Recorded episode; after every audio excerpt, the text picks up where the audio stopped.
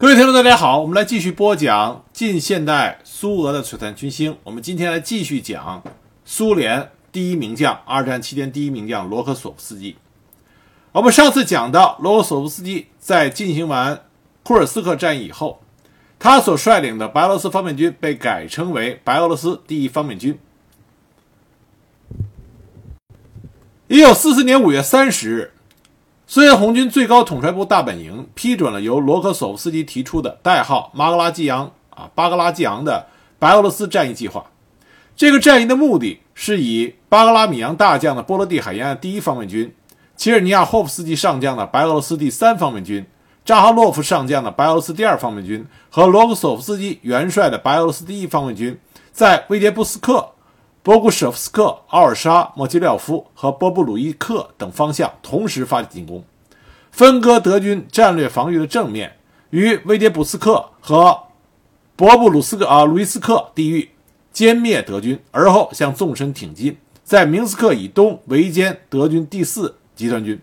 为各方面军发展战役创造有利的条件。巴格拉江啊，巴格拉江战役。是一九四四年苏联红军对德军发起的十大打击中最大的一个，从时间顺序上看是第五个。在这次重要的战役中，苏军投入了一百四十万人，火炮三万一千门，坦克五千二百辆，以及五个空军集团军的五千架飞机。罗格索夫斯基他所指挥的白俄罗斯第一方面军进攻正面九百公里宽，有十个混合集团军、两个坦克集团军和空军集团军。无疑是进攻的主力，他对面的对手是德军的中央集团军群，先是由布什元帅，后来由莫德尔元帅指挥。根据苏军的资料，说是有一百二十万人，但是只有九百辆坦克和九百架飞机。因此，我们可以看出来，苏联红军在兵力上并不占大的优势，但是坦克和空军具有绝对的优势，战果也是惊人的。当时歼灭了德军五十四万人，是德军在二战中最大的一次单一败仗。在此战争中，这在此次战役中，苏联红军的欺敌和伪装做得很好，以至于当苏联红军发起攻击的时候，德军并没有意识到是要打击中央集群，以为是南方集群。具体的战役过程我们就不加详细的描述，只是说罗格索夫斯基在这里边最精彩的地方。罗格索夫斯基在这场战役中最精彩的就是在战役之前他提出的独有的一个建议，也是后来被采纳的。这就是两个进攻重点，而不是一个。在战前的战役讨论会上，也就是1944年5月22到23日，在这个由苏联高级将领们和斯大林都出席的战役讨论会上，罗格索夫斯基计划在右翼实施两个突击的方案。当场就遭到了批评。当时，包括斯大林、朱可夫等人都坚持一个主要突击方向，就是从第三集团军掌握的地涅伯河上的登陆场罗加乔夫地区实施突击。罗格索夫斯基提出了不同意见，他认为应该有两个进攻的重心。结果，斯大林很不耐烦，让他到隔壁的房间去好好考虑一下再回来。被斯大林这么说，就已经是一种很严重的一种批评了。罗格索夫斯基到了隔壁的房间，但是无论如何，他也无法说服他自己。当他回到会议厅的时候，他告诉斯大林，同时在两个地段实施打击更为可取。斯大林同志，斯大林再次反驳说，应该集中兵力实施一次打击。可是罗格索夫斯基坚持己见。当时会场出现了长时间的静默。斯大林第二次让他出去再考虑一下，不要过分的固执。当时莫洛托夫和马林科夫也陪着罗格索夫斯基一起出去，警告他不要再顶撞斯大林。马林科夫当然说啊，非常严厉地跟他说，同意斯大林的观点，其他什么都不要讲。可当他们回到会场的时候，斯大林问罗格索夫斯基说：“你想清楚了没有？”罗格索夫斯基说：“他仍然认为从两个地段同时实施打击更好一些。”那么斯大林就接着问。那么，以你的观点，应以哪一次打击为主？这说明斯大林依然认为应该有一个主要攻击方向和一个次要攻击方向。那么，罗格索夫斯基回答说，两个攻击的同样重要啊，两个攻击方向同样重要。当时会场出现了静默。据说斯大林沉默了一会儿，走向罗克索夫斯基，把手放在他的肩膀上。大家都以为这位铁血统帅打算发飙了，可是斯大林却是拍了拍罗索夫斯基的肩膀，说了一句：“您的自信代表着您的明智判断。”他按照罗格索夫斯基呈交的原文，一字不改地批准了战役计划，并且说。方面军司令员的坚持，说明他们周密地思考过进攻的组织工作，这就是成功的可靠保证。但有意思的是，朱可夫依然认为罗格索夫斯基的作战计划是不可取的。那么，罗格索夫斯基的两个进攻重点，啊，是有是不是说是他主观的臆想，还是客观分析出来的呢？我们就来详细的说一下，他是提出的两个进攻重点的原因是什么？罗加乔夫和博布鲁伊斯克方向的地形，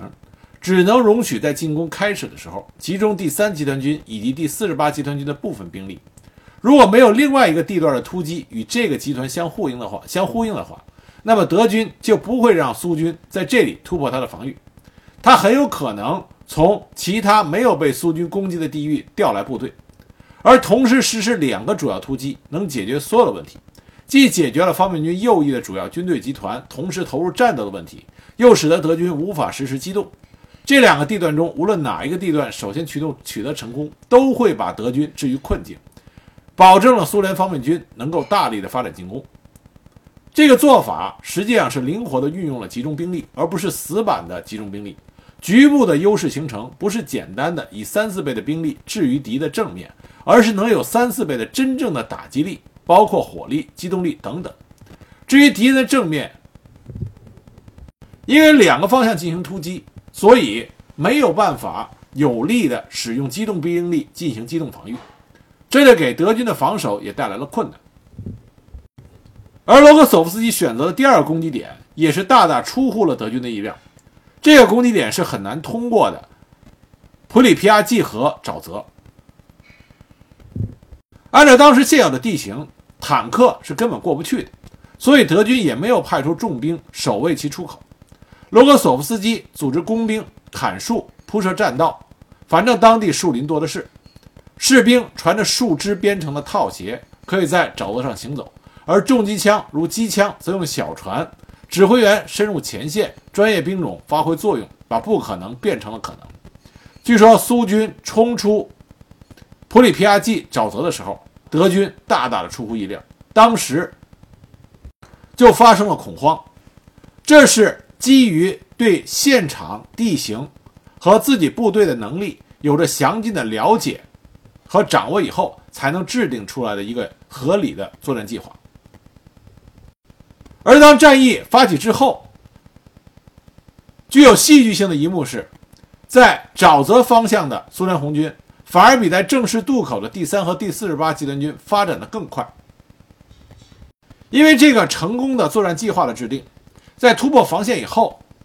罗格索夫斯基的白俄罗斯第一方面军和其他方面军完美的进行了两次前行合围，先是在博布鲁伊斯克歼灭了德军的前沿兵力，然后在明斯克又合围了中央集团军群的重兵集团，并加以歼灭。在战役发起的前五天。白俄罗斯第一方面军就在二百公里的正面上突破了德军防御，围歼德军博布鲁伊斯克集团，向纵深推进了一百一十公里。六月二十九日，罗格索夫斯基因功晋升为苏联元帅，是战争期间第六个荣获这项殊荣的高级将领，同时还被颁发了苏联英雄这一崇高的荣誉。到了一九四四年七月十六日，白俄罗斯第一方面军各集团军已经前出至斯维洛奇河普鲁扎内一线，十二天前进了一百五十到一百七十公里。一九四四年七月二十日，罗格索夫斯基前出到苏联的边界西布格河，并且强渡过河进入了波兰国境，迅速向维斯瓦河前进。二十四日解放了卢布林，二十八日解放了英雄的布列斯特要塞，而后在华沙方向上不断的发起进攻。白俄罗斯战役于八月底结束，苏军歼敌五十四万人，向西推进了五百到六百公里，解放了白俄罗斯全部领土以及立陶宛的部分领土和波兰东部。自此，德国中央集团军群实际上已经不复存在。白俄罗斯战役取得的重大的战果，远远的超出了斯大林和最高统帅部的最高预期。因此，斯大林在此次战役之后，用全名来称呼罗格索夫斯基。在此之前，唯一得到这个极高待遇的，只有沙波什尼科夫元帅一人。而且在这次战役之后，斯大林跟别人说：“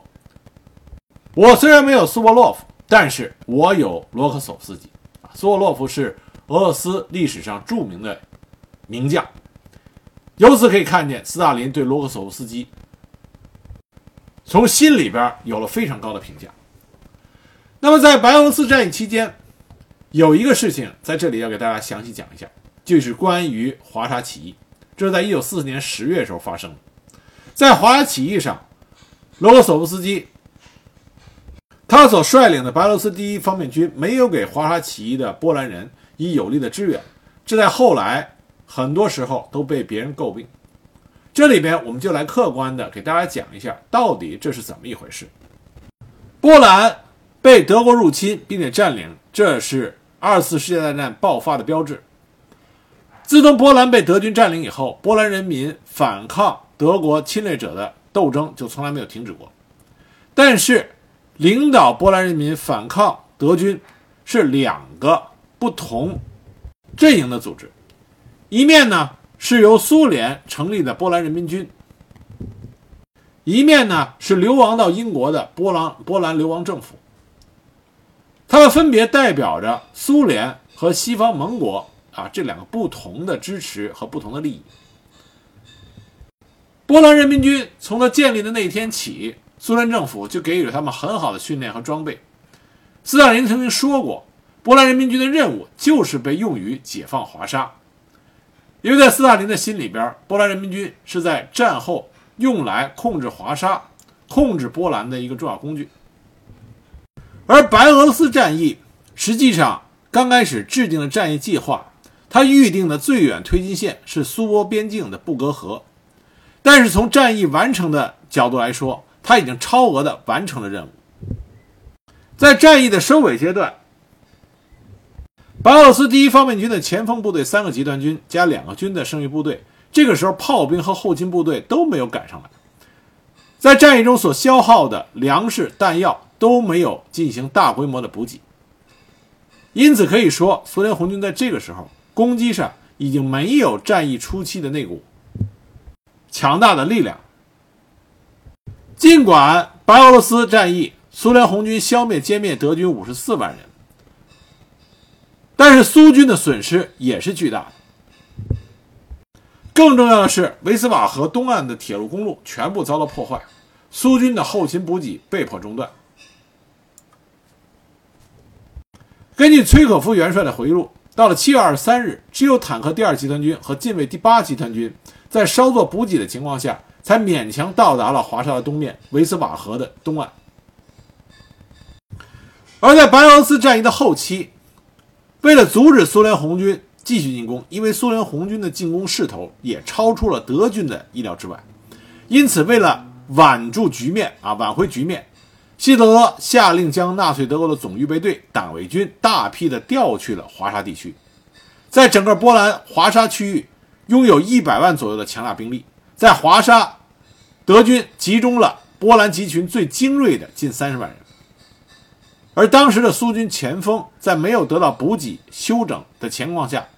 仅仅只有两个集团军，不足十万人的步兵、坦克和极少量火炮，没有空军支援，也没有炮兵集群，几乎没有防空力量，也没有大规模的工兵部队和工兵作业器材。对于红军来说，这个时候强渡维斯瓦河。不仅仅是后勤补给不足，没有空中掩护，伤亡过大，战斗力低下，而且兵力得不到补充，大部队也没有跟上来。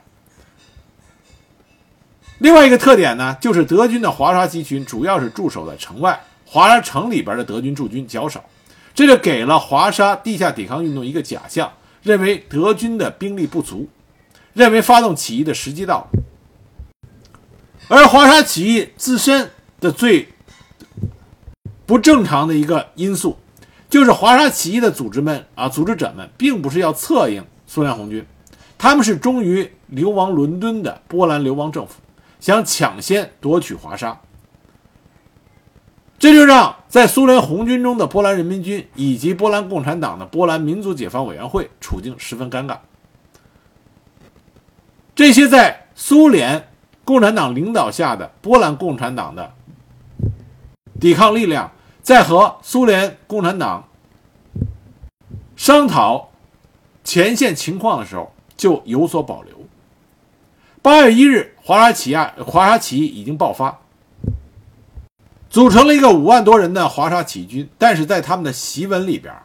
却提到他们拒绝红色苏维埃的解放，相反，他们要在支出苏联和德国一起瓜分，啊，瓜分波兰，进行复仇。而华沙起义军最需要的就是武器支援。当时，华沙起义军向西方盟军和苏联红军都请求了武器支援，因为距离比较远，西方盟军希望起义军向苏联汇报情况，以使苏联红军能够有力地进行兵力支援。但是，华沙起义军中的卫国军首领固执地就拒绝了这个要求，对苏联完全封锁消息，也不愿意给苏联红军足够的情报，来使得苏联红军能够迅速地对他们加以援助。卫国军的。首领还宣称：“我们不需要俄国人，我们自己就可以打败德国人。”即使在这种情况下，白俄罗斯第一方面军也给起义者空投了物资，其中包括反坦克枪五百零五支、冲锋枪一千三百七十八支、步枪一百七十支、卡宾枪五百二十二支、德制步枪三百五十支、反坦克枪弹五万七千六百四十发、步枪子弹多于一百万发。另外还有像手榴弹、子弹、电话交换机、电话线缆啊、电池、药品、食品很多。盟军当然也给了一些空运的支持。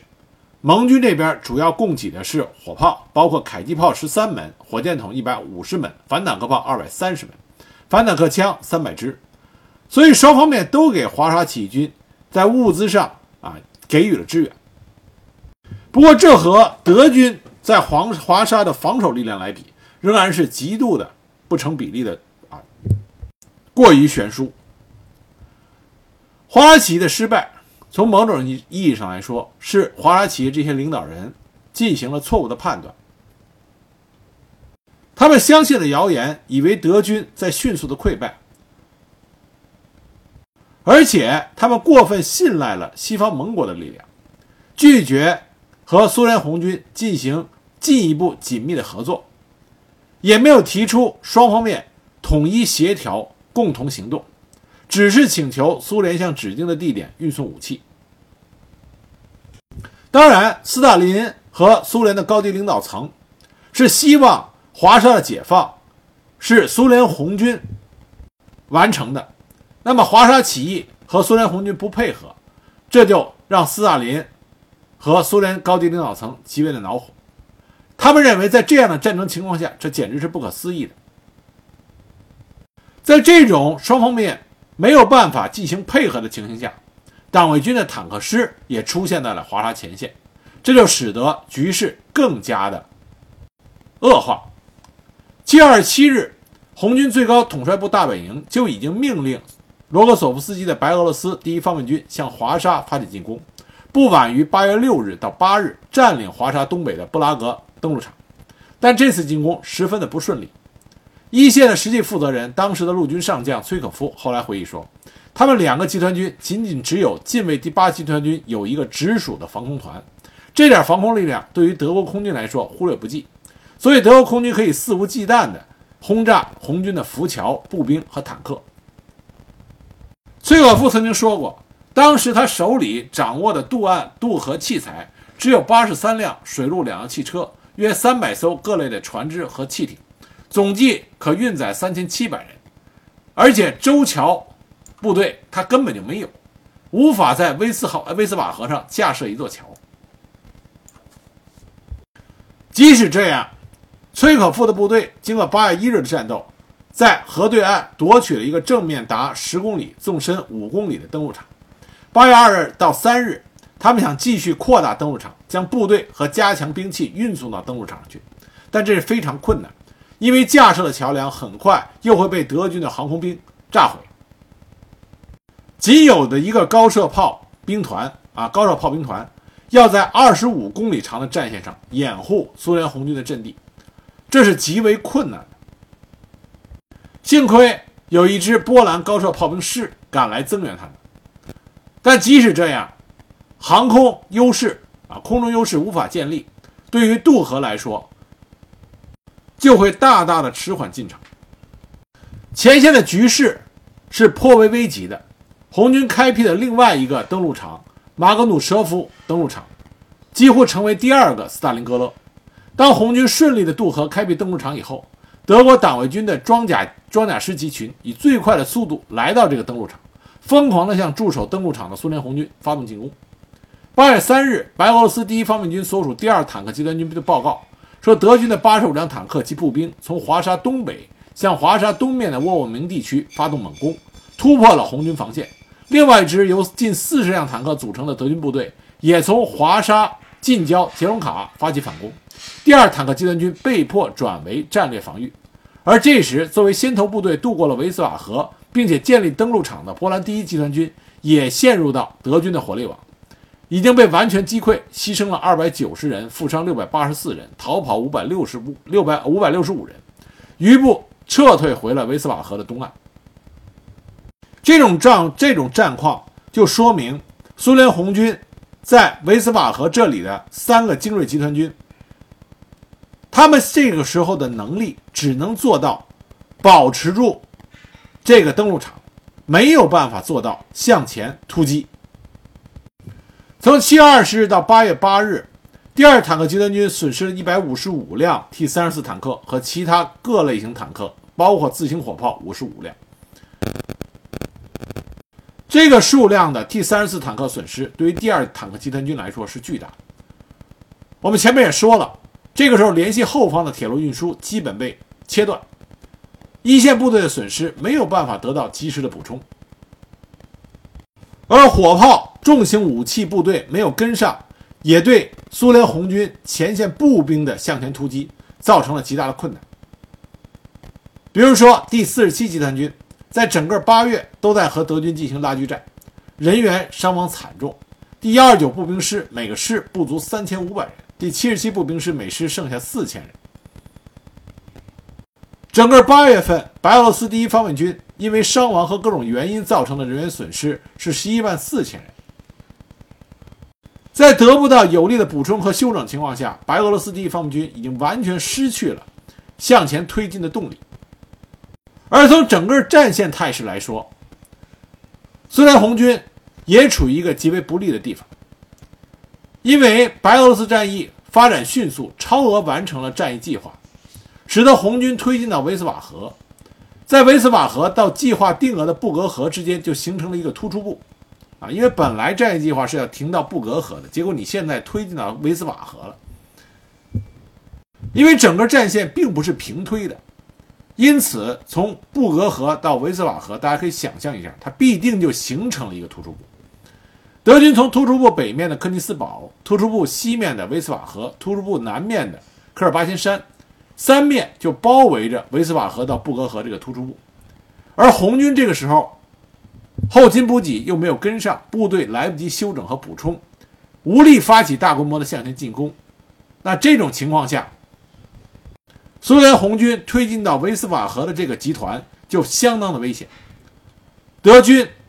擅长前行攻势，库尔斯克我们就看到，德军就是要把库尔斯克这个突出部从根部向心突击，完全的切割过去进行围歼。这个时候，苏军维斯瓦河集团也处于一个非常类似的啊位置上。一旦苏联红军的维斯瓦河集团被歼灭，就会丧失支援华沙的军事力量，而支援华沙的地理优势也会丧失，对苏联红军的损失也将是巨大。因此，罗格索夫斯基将很多部队都部署在两翼，防止德军进行进攻，这也大大削弱了可以用于直接支援华沙起义的部队。对于德军来说，维斯瓦河这里不能再退了。如果在维斯瓦河再退的话，整个东布鲁士就暴露在了苏联红军的兵锋所指。放弃华沙，对于德军来说是不能接受的。在西方出版的二战书籍里边，也承认了苏联红军很难占领场华沙，在那个时间点上很难占领华沙。西方出版的二战书籍这么说的：无论那是否是一种原因，很明显，苏军已经超出了他的后勤极限，停止进军恰恰发生在美国部队开始在阿弗朗什实现诺曼底突破的时候。在华沙东北缺少燃料和弹药的第三苏联坦克兵团停在一个暴露的阵地上，在那里，党卫队的维丁师、赫尔曼格林师和第十九师发起了一次反攻，摧毁了这个苏联兵团。德军的攻击还沉重地打击了第八近卫坦克兵团，他没有得到其他军队的支援。德军名将古德里安在他的书里边也是这么写的，他说：“维斯瓦河一线的战斗是激烈的，而我们德国人的印象是。”挡住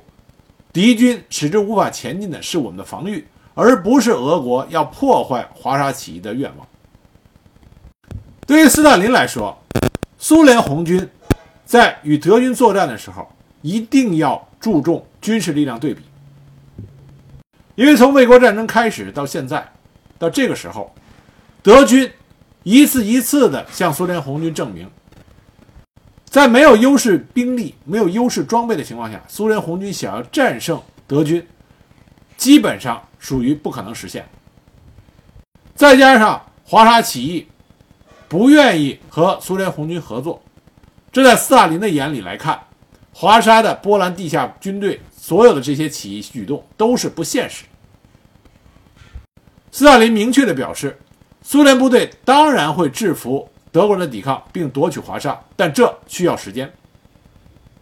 尽管斯大林许诺给波兰反抗组织的领导人，苏联红军会援助武器，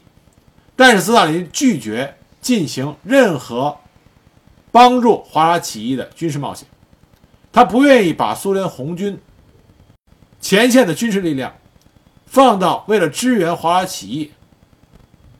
所造成的险恶局势里。后来到了八月十三日，塔斯社，也就是苏联的官方喉舌，就发表声明，把联流亡政府事先没有向苏军指挥部透露任何有关起义消息，没有与其协商向华沙进攻事宜的前前后后，向全世界进行了公布。八月十六日，在给丘吉尔的信中，斯大林明确地表示，在进一步了解华沙事件后，他确信华沙之举是一个轻率的、害人的冒险举动。表示苏军统帅部同华沙的冒险行为无关，对此不承担任何责任。因为主持华沙起义的是亲西方盟国的地下抵抗组织，因此西方盟国在华沙起义这件事情上，出于自己的目的，对苏联进行了很多的指责。那苏联本身呢，也很恼火，也不支持苏西方盟国对华沙起义的。支援，比如说反对英美利用苏联的飞机场实施华沙空投，这做的也是非常的不够人道，也不尽人意。因此可以说，华沙起义的失败是西方盟国和苏联高层博弈的一个结果。但是本质上，华沙起义的领导人啊，领导人们没有对战场态势、敌我力量对比进行深刻的。了解和思考，没能做出准确的预期，这也有很大的关系。不过，根据战后情报和资料的收集，我们也可以看出来，在华沙起义期间，对华沙起义者进行援助性的空投，苏联做出的贡献要远远超出了西方盟国。这因为苏联红军离华沙近，机场离华沙近，同时在制空权上，苏联红军。掌握了华沙上空一定程度的啊制空权，极大的提高了苏联红军空军的空投的效率和准确率。到了一九四四年十月二日，在德军强大的进攻，而外援又因为德军的封锁而来不了的情况下，华沙起义彻底失败。华沙起义的原因啊，华沙起义失败的原因是多方面。苏联红军的的确确没有给华沙起义到位的支援，也没有能够从军事力量上直接去援助华沙起义，达到提前提前解放华沙的任务。但华沙起义领导人们倾向于西方盟国，罔顾现实的条件，与苏联红军持一种完全不合作的态度，这是华沙起义本身失败的一个重要原因。作为苏联红军前线一线的指挥官，罗格索夫斯基，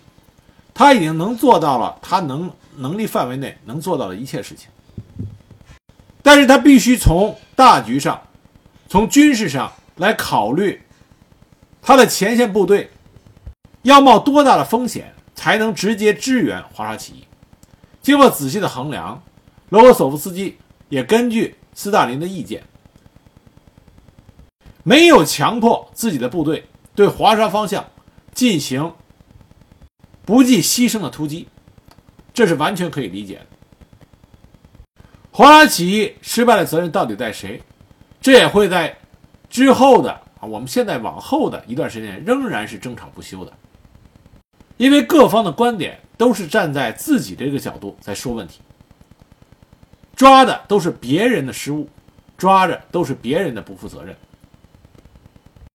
因此，要真正全面的、客观的评价华沙起义的前前后后，一定要把各方面势力到底怎么想的，处在一种什么状态，那么他具体的行动如何，都要看清楚，才能够正确和客观的评价，而不是被各方的这种舆论所误导。在这之后，罗格索夫斯基的白俄罗斯第一方面军得到了时间进行休整和补充。而罗格索夫斯基也开始以他的全部精力准备对德国的最后一击。当时从战场态势来看，他的第一白俄罗斯方面军正处在直接面向柏林的位置，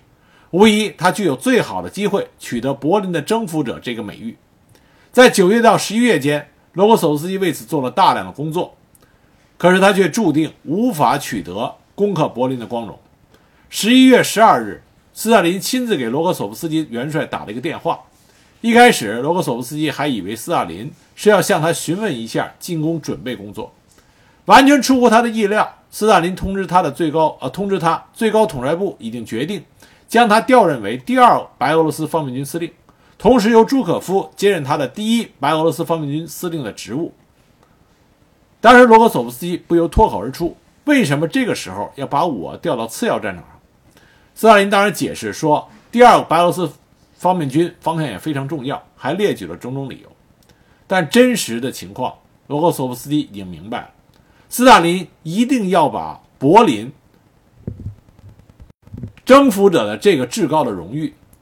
放到朱可夫身上，因为光荣要授予一个俄罗斯人。罗科夫斯罗克索夫斯基是半个波兰人，这种安排是非常不公平的，而且是令人难以想象的。在做了大量的工作以后，最后时刻，罗格索夫斯基却被剥夺了指挥的权利。但是他尊重了斯大林的这个决定。为了安慰罗格索夫斯基，斯大林表示不反对他把他的参谋班子带走。罗格索夫斯基的参谋班子很厉害，从卫国战争开打的时候开始，这个参谋班子就一直随着他四处征战。每一次罗格索夫斯基去一个新的。方面军也好，集团军也好，上任的时候，他总是带着他这个参谋班子，这会大大的有助于他的指挥工作。可是罗格索夫斯基这个时候高风亮节，他回答说：“我将我的参谋班子留给朱可夫，我一个人去第二白俄罗斯方面军，我相信我能在那里找到合格的参谋人员。”这说明罗格索夫斯基不愿意以他个人的委屈去影响到大局，但是他也表达了自己的不满。在接到电话的第二天，他就静悄悄地离开了第一白俄罗斯方面军的司令部。这个时候，朱可夫还没有到达。按照惯例，罗格索夫斯基应该等到朱可夫到达以后正式交接工作。可是罗格索夫斯基用这种方式来表达了自己的不满。我们这里多说一句，罗格索夫斯基他的这个参谋啊。班子，他这个参谋班子呀，是当年他孤身去斯摩棱斯克接受新的任命的时候，由十几个刚从伏龙芝军事学院毕业的年轻军官组建。这个参谋班子对他一直是忠心耿耿，忠心耿耿到什么地步呢？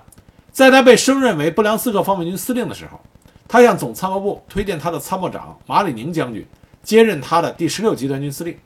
可是马里宁在得到这个消息以后，强烈要求不担任这个集团军司令的职务，宁愿继续当他的参谋长。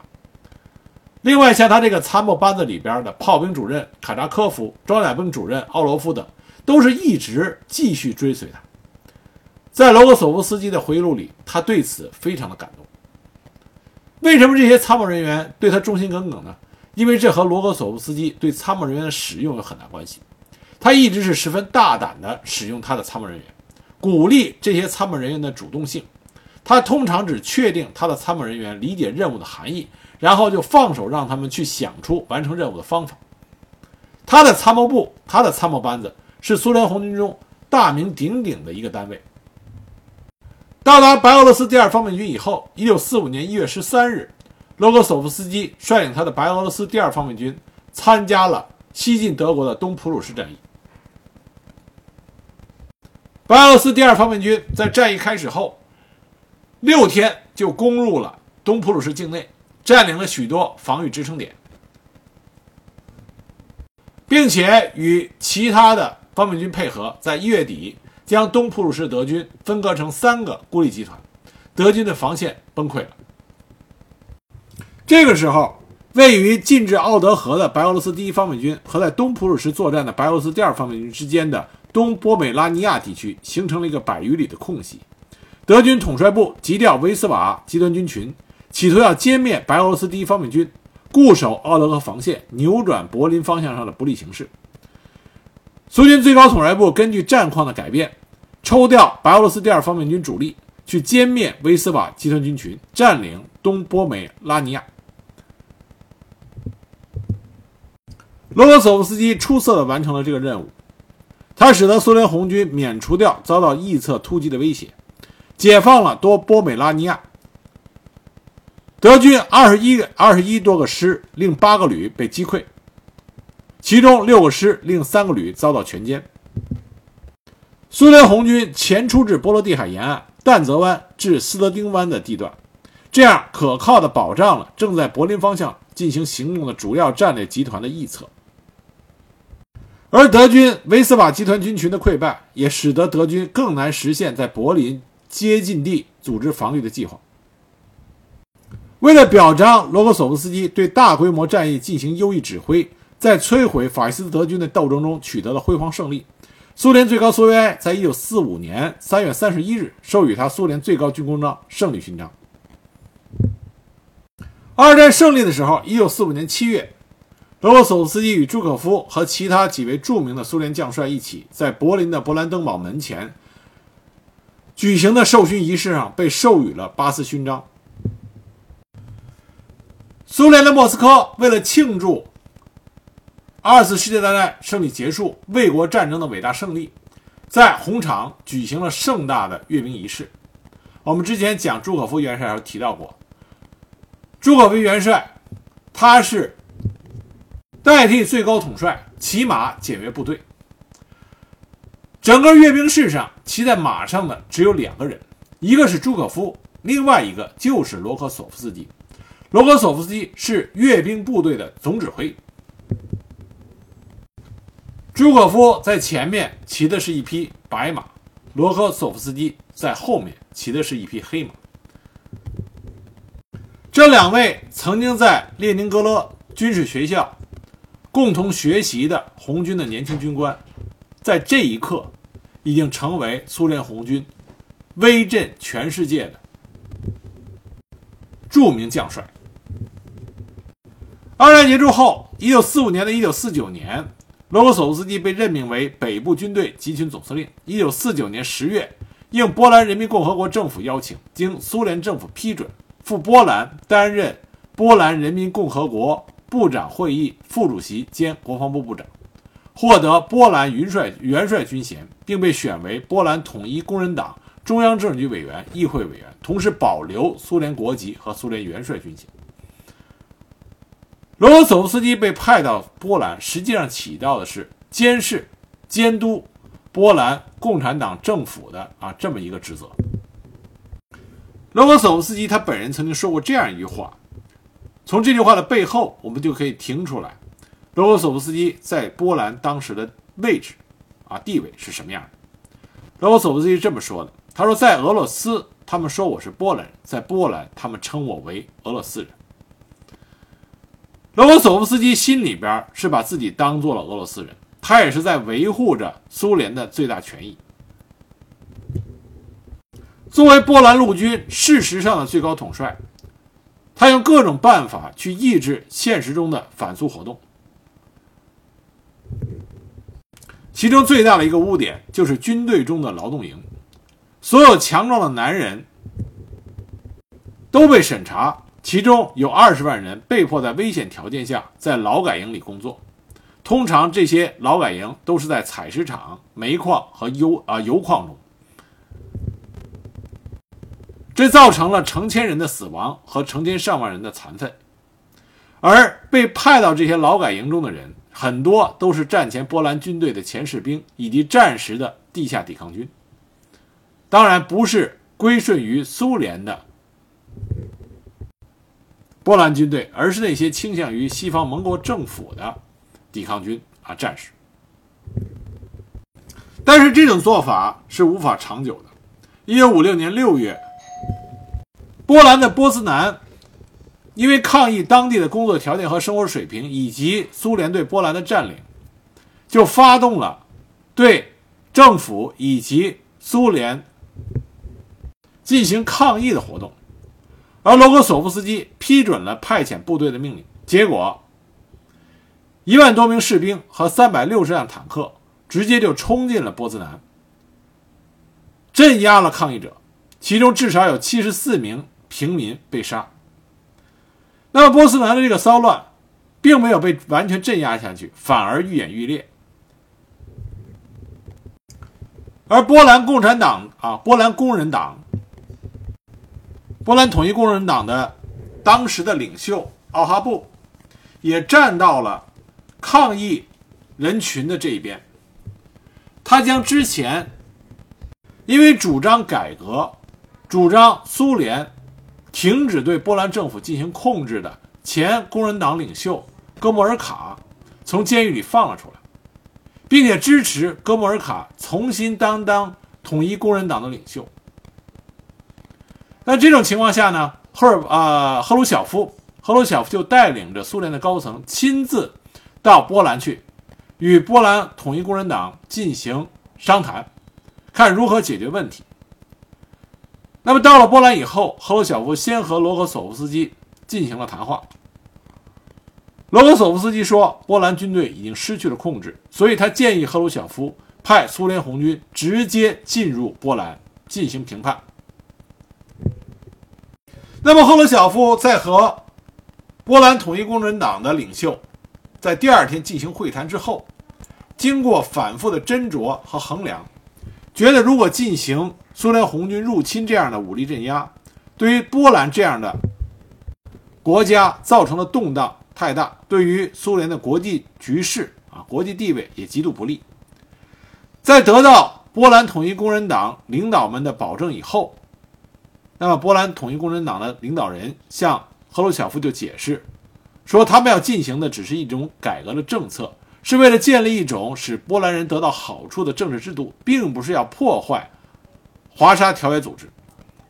并且一再强调，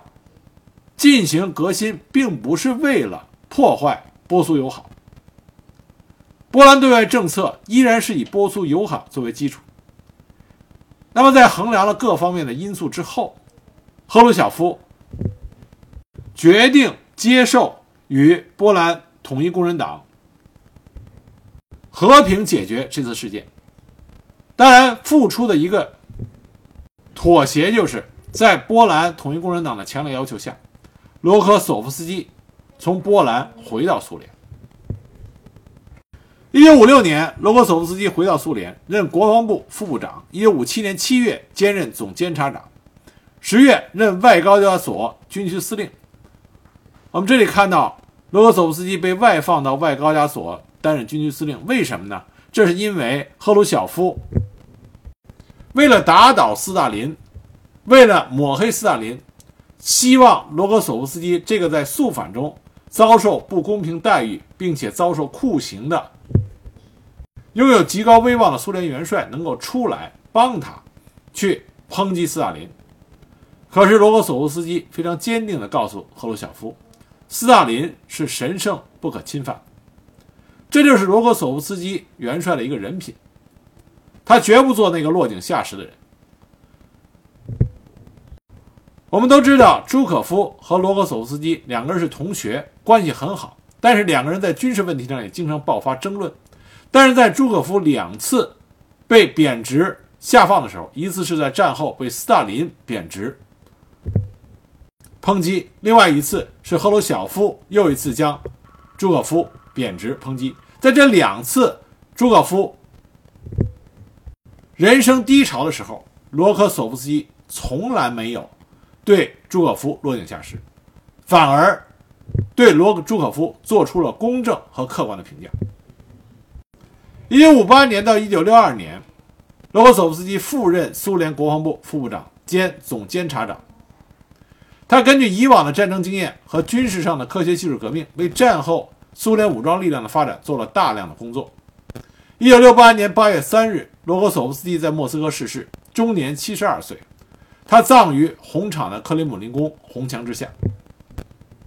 虽然罗格索夫斯基在二战期间取得了赫赫战功，但在他的回忆录里，他从来没有居光居功自傲。他曾经在他的回忆录里这么写的：“战士们至死守在自己的阵地上，有的用胸膛堵住敌人火力点的枪眼，飞行员和坦克兵毫不犹豫地冲上去撞击敌人，所有人都是英雄。”我为我这些年一直与你们在一起感到幸福。如果说我曾做了点什么，那也是得力于你们的缘故。这也是罗格索夫斯基在苏联红军中深受爱戴的一个重要原因。在介绍这位苏联名将的最后，我们来讲一下罗格索夫斯基被很多人传得沸沸扬扬的关于他的多段恋情。罗格索夫斯基，这我们之前提到，讲的很帅，身材很高。从他的照片上，我们就可以看到他是一个美男子。为人呢，又是不粗鲁、不固执，喜欢聊天风趣，在关键的事情上又非常的果断。这样的男性，在那个战争年代。是非常容易受到女性的啊青睐，再加上罗格索夫斯基在卫国战争爆发前不久才从监狱里释放，因此他长时间和他的妻子和孩子没有联系。卫国战争开始以后，罗格索夫斯基一直到1942年春他负伤住院的时候，才得到机会可以去寻找他的妻子和女儿，一直到1942年的最后一天。他才再一次见到了自己的家人。整个卫国战争期间，罗伯索夫斯基著名的另外两个恋情，一个是与他部队下属的战地医生，这位战地医生叫做塔拉诺瓦。这段恋情相对的比较低调。这位军医在一九四五年的时候，为罗格索夫斯基生下了一个女儿，这个女儿的名字叫做娜杰日达。他和罗格索夫斯基的联系，在战争快结束的时候就断开了。战后两个人没有任何的来往。有人曾经问过这个军医啊，这个女军医，她付出了那么多，她是不是被罗格索夫斯基抛弃了？可是这位女军医从来都是没有任何的抱怨。她说她从来就没有奢望要成为罗格索夫斯基这位英勇元帅的夫人。他把那段与罗格索夫斯基的战地爱情认为是他人生中珍贵的回忆，而另外一段恋情，却是在苏在苏联被传得沸沸扬扬的战地浪漫曲。这出浪漫曲里的女主角是当时苏联的一个著名演员，叫做瓦伦金娜·谢洛娃。她长得很漂亮。被人称之为苏联的梦露。她的第一任丈夫是著名的苏联飞行员谢洛夫。很可惜，在他们闪婚以后不久，1939年，谢洛夫就在一次试飞中因公殉职，而谢洛夫呢，还被葬于了克里姆林宫宫墙之下。也就是说，这位瓦莲金娜·谢洛娃有两位爱人，都被葬于了克里姆林宫宫墙下。一个是她的第一任夫呃丈夫谢洛夫，一个是她的爱人罗格索夫斯基元帅。这个谢洛娃在谢洛夫因公殉职后不久，就认识了二十五岁的诗人西莫诺夫，两个人又走在了一起。但很快，卫国战争爆发，西莫诺夫上了前线，离开了谢洛瓦。在战场上，西莫诺夫在四二年初就写下了一首诗，这首诗发表到了《真理报》上，就是著名的苏联诗篇《等着我》。这首诗一经发表，就引起了巨大的轰动。诗句中描绘的前线的红军战士和后方爱人之间牢不可摧的信任和爱情，给了正在遭饱受着战争苦难的苏联军民以希望。可是，真正的现实却与这首诗里边诗人所要表达的那个意思恰恰相反。一九四二年三月份，罗格索夫斯基在战斗中负伤，他被送到医院，然后又被撤回到莫斯科治疗。在医院治疗期间，谢洛娃作为文艺界代表团的探视啊探视伤员，就结识到了罗格索夫斯基。而罗格索夫斯基英俊、帅气、文雅，又是屡立战功的英雄将军。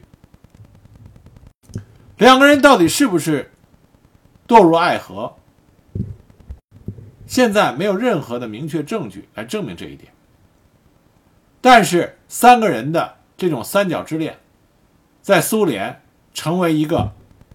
饭后的谈资，传的是沸沸扬扬。其中有一个最有意思的事情，是有一个传闻，说当时啊，贝利亚向斯大林去密告。说谢罗娃去探望罗克索夫斯基，并且一直在司令部里留宿。斯大林就问说：“谢罗娃是那个漂亮的女演员吗？她长得很美。”贝利亚就插话说：“说但是元帅的声誉会因此一落千丈，我们该怎么办？”说斯大林当时说：“我们该羡慕贝利亚同志，我们该羡慕才是。”罗克索夫斯基对。谢洛娃没有过任何公开的评论，可恰恰是谢洛娃，在他晚年的时候，曾经对他自己的女儿说：“人们可能会忘记我这个女演员，但苏联英雄谢洛夫、诗人西蒙诺夫和罗格索夫斯基元帅将会永远被铭记在人们的心中。那么，我的名字也会与他们在一起。”这就是希罗娃心中真正所想。至于说网上一些关于罗格索夫斯基风流成性等等的一些评价，我觉得都是不切实际的，也是没有根据的。对于罗格索夫斯基他的这三段情史，我觉得真正的一个合理的评价，恰恰是罗格索夫斯基他的曾外孙女在接受采访的时候关于这方面的他的一句评论。他说：“我们这代人没有经历过战争的硝烟。”是无法理解那种感情的，所以我们也不能对此妄加评论。我觉得这是对罗格索夫斯基他的三段情史最好的注脚。那么今天这集我就给大家结束了，来讲解苏联我认为战绩最好、军事指挥能力最强的一代名将罗格索夫斯基。下一集我将给大家开始讲另外一位名将。当然，我认为在军事指挥力上比罗格索夫斯基略差一筹，这就是科涅夫元帅。